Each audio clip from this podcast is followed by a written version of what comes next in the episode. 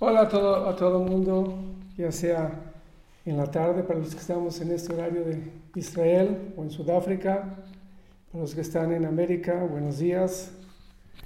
Hashem, eh, vamos a comenzar el primer capítulo de Misilat Yesharim. Ayer hablamos un poco sobre el libro, la introducción del curso. Hoy quisiera hablar un tema importante para entender el libro, la estructura del libro. Este libro fue escrito por un gran cabalista, Rabbi Moshe Chaim Cada palabra de este libro está escogida.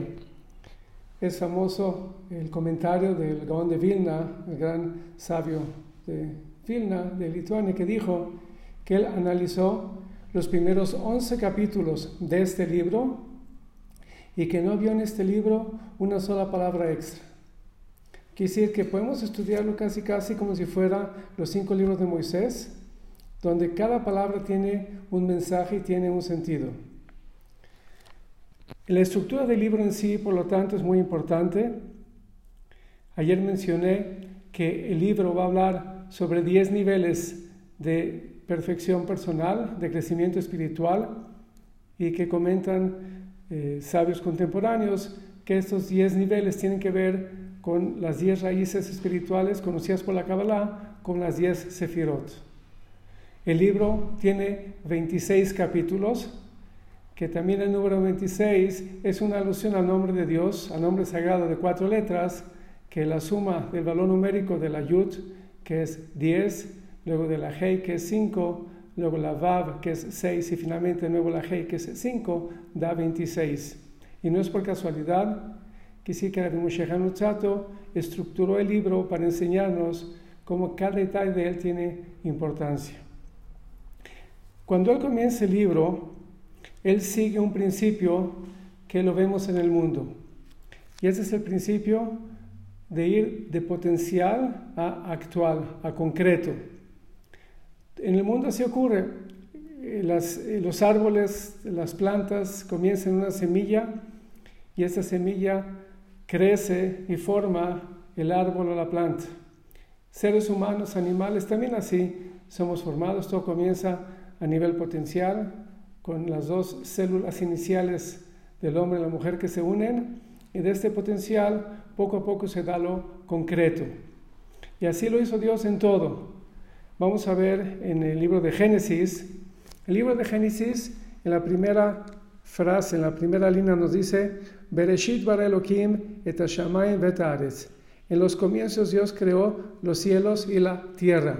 Nos dice el gran cabalista Nachmanides Ramban, que, y también así lo explica Rashi y otros, pero él dice específicamente, explícitamente, que cuando Dios creó en los comienzos los cielos y la tierra, primero creó, por así decirlo, como que la célula, el potencial de todo lo espiritual, a eso se refieren los cielos, no se refiere al cielo físico, se refiere a lo espiritual, y la tierra se refiere a lo material, de forma similar a la unión entre marido y mujer, donde cada uno aporta una célula. Primero Hashem creó lo que así se llamaría la célula cósmica de lo espiritual y luego la célula cósmica de lo material. Y en un proceso de seis días fue formando ya de lo potencial a lo concreto todo lo que, lo que existe en el mundo. Quiere decir que vemos este proceso está en todo. La primera línea de nuevo del libro de Génesis tiene en ella eh, seis veces la letra Aleph. Bereshit una vez, Bara otra vez, Elohim tres veces, Et cuatro, Hashemaim no, Ve'et cinco y Aret seis. Seis veces la letra Aleph, que también la letra Aleph suena como Elef, que significa mil. Pues que explica el Talmud y explica la Kabbalah que el mundo va a durar seis mil años de libre albedrío. En el año 6000 termina este libre albedrío y comienza las preparaciones para la etapa del mundo venidero. Vemos de nuevo este, este, aspecto que es, vamos de potencial a concreto, de la primera línea del Génesis y luego nos vamos a lo que va a ser todo el mundo. E inclusive el acto de la creación se dio en seis días. De aquí explican nuestros sabios que porque por cada día de la creación la historia va a tener seis mil años. O sea que vemos de nuevo este principio de potencial a concreto. Nos dice el Talmud, basado en un versículo, que cada, cada día de Dios, por así, así decir, cada día de Dios, por así decirlo, equivale a mil años nuestros. Y el potencial de cada mil años es en un día de Dios, que es un día de la creación. Cuando uno estudia en profundidad, también lo trae el sabio Nachmanides, cada día del libro de Génesis, uno entiende lo que ocurrió en ese milenio si uno quiere entender en detalle lo que está ocurriendo en este último, en este sexto milenio, analizando en detalle lo que dice tanto la Torah escrita como la Torah oral sobre el sexto día de la creación, uno va a poder entender todo lo que se va a desenvolver en este último milenio. Otra cosa interesante de cómo vamos de potencial a concreto para entender entonces la estructura del Misilat Yesharim, que también a nivel de contenido de, la información de la Torah, así es, el primer versículo contiene a nivel eh, codificado toda la información futura de la Torah y lo mismo el primer capítulo y así en adelante. Enseñó el Gaón de Vina que la primera palabra de la Torah, Bereshit, también una palabra de seis letras, ahí están de alguna forma aludidas las 613 mitzvot de la Torah. Y se cuenta que uno de sus alumnos lo quiso retar. La verdad es que hay que tener mucha valentía para retar en información algo divina. Y lo cuestionó y le dijo, a ver, eh, profesor, maestro, le voy a decir una mitzvah de la Torah. Dígame cómo usted la encuentra codificada, aludida en la palabra Breshit. Y le dijo, pidión aben.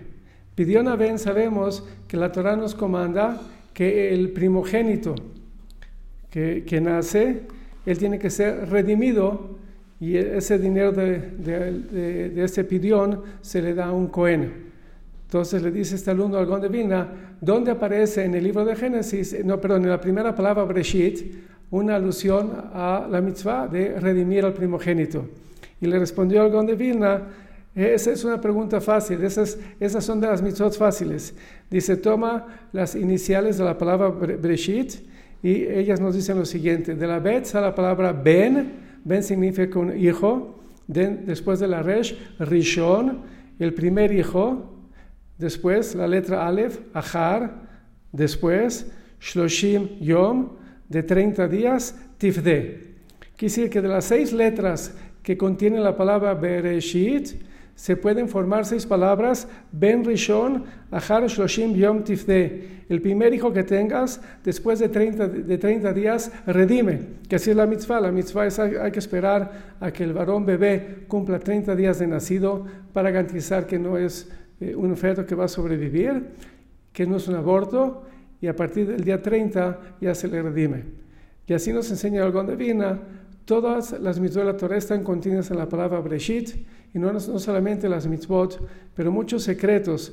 El Tikunei Zohar trae 70 explicaciones de los secretos que están contenidos en la palabra Breshit.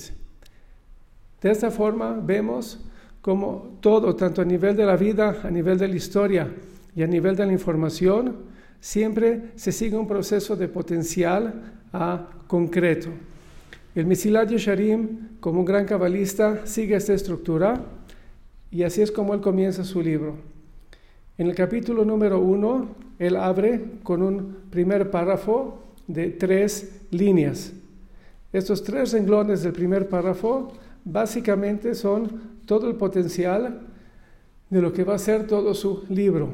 Son tres líneas fundamentales que recomiendo mucho recordar, aprender para repasarlas inclusive diariamente. Y después va a ser el primer capítulo, el potencial del resto del libro.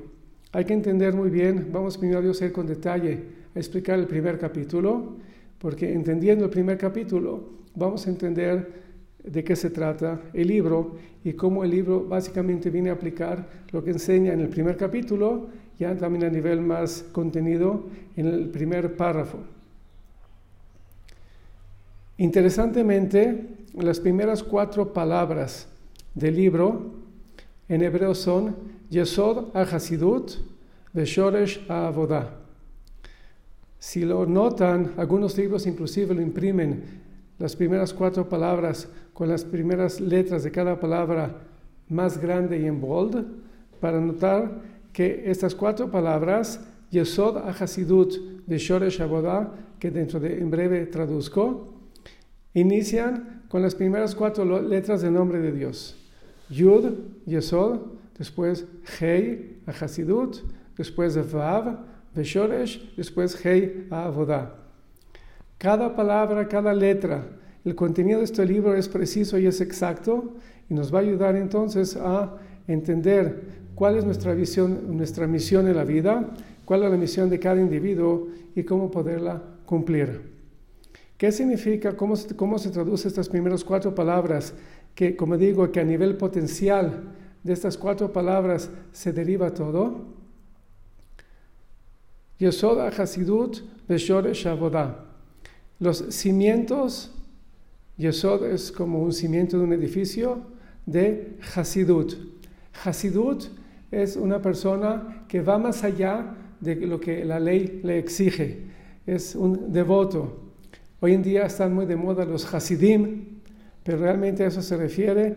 El concepto de Hasidut viene desde, desde la época de Moshe Rabbeinu, que ser una persona, un Hasid, significa alguien que va más allá de lo que la Torah le obliga. Abraham Avinu alcanzó el nivel de Hasidut, de ser más allá de lo que es básicamente requerido. Comienza entonces el libro a decirnos que toda persona que quiere tener éxito en su vida antes que nada tiene que tener un yesod, tiene que tener un cimiento. Lo podemos comparar con un edificio. Si existe un edificio alto, si se quiere construir un edificio alto, sabemos que uno no comienza construyendo los pisos hacia arriba, sino que uno comienza perforando los, el hoyo donde va a estar el cimiento. Mientras más alto va a ser el edificio, más profundo tiene que ser el cimiento. Lo mismo al individuo. Mientras más alto él quiere llegar en su crecimiento espiritual, en su cercanía a Dios, si él quiere llegar a ser un rascacielos, quisiera crecer hasta las alturas de la cercanía de Dios, tiene que hacer una perforación, cimientos fuertes, cimientos profundos. Yesoda Hasidud, ¿cuál va a ser el cimiento que va a poder soportar, que va a poder darle estructura a una persona que quiere ser una persona de devoción, una persona que haga las cosas con corazón, con amor, con entusiasmo y con inspiración, dentro de poco nos va a responder. Pero paralelamente nos dice en las siguientes dos palabras, además de tener un cimiento que va a ser la base y la estructura que le va a dar firmeza al servicio espiritual del individuo, también requiere Shoresh Avodah, requiere raíces como un árbol. No es suficiente tener cimientos y ser una estructura inerte. Tenemos que ser personas llenas de vida. Tenemos que ser personas como un árbol que la raíz lo nutre y lo hace crecer de forma grande y frondosa. Shoresh Avodah significa que también tenemos que tener una raíz que nos dé también motivación y crecimiento en nuestra avodah, en nuestro servicio espiritual algo muy bello que lo trae el rabino eh, Shlomo Wolpe, Zeger Tzadik Kadosh que él dice también estas dos eh, fragmentaciones del comienzo del libro que hay un yesod y hay un shoresh, que hay fundamento, hay cimientos y hay raíces, que también en la vida, tanto a nivel individuo como a nivel de educador, como padres, hay dos em, actitudes que tenemos que manejar simultáneamente. La del yesod significa la de la estructura y eso se refiere a la disciplina. A nivel personal tenemos que tener un correcto balance de disciplina. La disciplina está simbolizada por una estructura porque es algo que se construye. No es algo que crece de forma orgánica, como va a ser el siguiente aspecto, que es a través de, la raíz de la Shoresh. Un edificio, los chinos armaron hospitales, no sé si en 48 horas o en cuánto tiempo. Una estructura se puede hacer eh, tan rápido como las personas tengan la posibilidad. La disciplina es algo que hay que, de alguna forma, inculcar, algo hasta cierto nivel artificial y a nivel externo. Cuando estamos construyendo cimientos, hay que tener firmeza. Si no, los cimientos no van a poder sustentar un edificio. Esta firmeza es la firmeza de la fuerza de voluntad, de la disciplina, de la decisión, de nuestra actitud. Al mismo tiempo, tenemos que tener motivación, inspiración. Esa es la shoresh. La shoresh es como un árbol, es una raíz, es algo que no se puede forzar, es algo orgánico. No podemos plantar una semilla y apurar su proceso de crecimiento. Si bien hoy en día se intenta de muchas formas eh, eh, agilizar, apresurar el crecimiento también de los vegetales, pero sabemos que el crecimiento orgánico toma tiempo. Como padres, hacia nuestros hijos, tenemos que tomar esto en cuenta, que mientras son jóvenes, no podemos esperar y demandar de ellos mucho. Hay que ayudarlos a desarrollarse a nivel personal, a nivel orgánico, en base a su mentalidad, en base a su madurez, en base a su edad, a su entendimiento, tiene que ser nuestra relación con ellos. Si nosotros somos demasiado estrictos en la disciplina, Dios nos libre, podemos destruir este florecimiento orgánico interno y no van a crecer como personas llenas de vidas, eh, llenas de vida, llenas de inspiración. Van a crecer casi, casi representarlos como robots. Entonces es importante darle también apertura al crecimiento orgánico de la persona. Por otro lado, si la persona únicamente tiene crecimiento orgánico y hace todo de forma espontánea, lo que le da la gana, lo que siente, sus emociones, también se convierte en una persona sin límites, sin controles.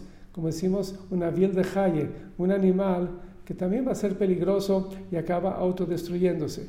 Por eso nos explica desde el comienzo de Misterio Sharim que en la persona todo su crecimiento, todo lo que él hace, tiene que ser un balance entre estas dos áreas el área de disciplina, el área de rigidez, el área de constancia, que es el yesod, los cimientos que van a ser lo que van a poder soportar la estructura de su persona y de su actitud y su crecimiento personal.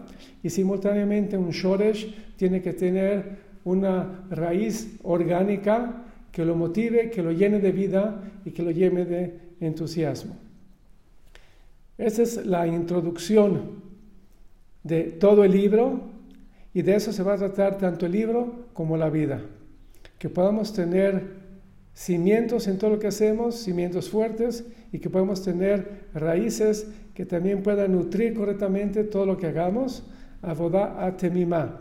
Temimá significa perfecta, en plenitud, como nos testifica la Torah de Jacob Avinu, Ish Tam Yoshev Oalim, una persona plena, una persona íntegra. Nuestro servicio, y esa es la meta del judaísmo y de la vida, es alcanzar a todo lo que hacemos, hacerlo de forma plena, de forma llena, de forma completa. ¿Cuál va a ser la forma de poder construir este cimiento y tener esta raíz? Primero Dios lo vamos a ver mañana en la continuación de este primer párrafo.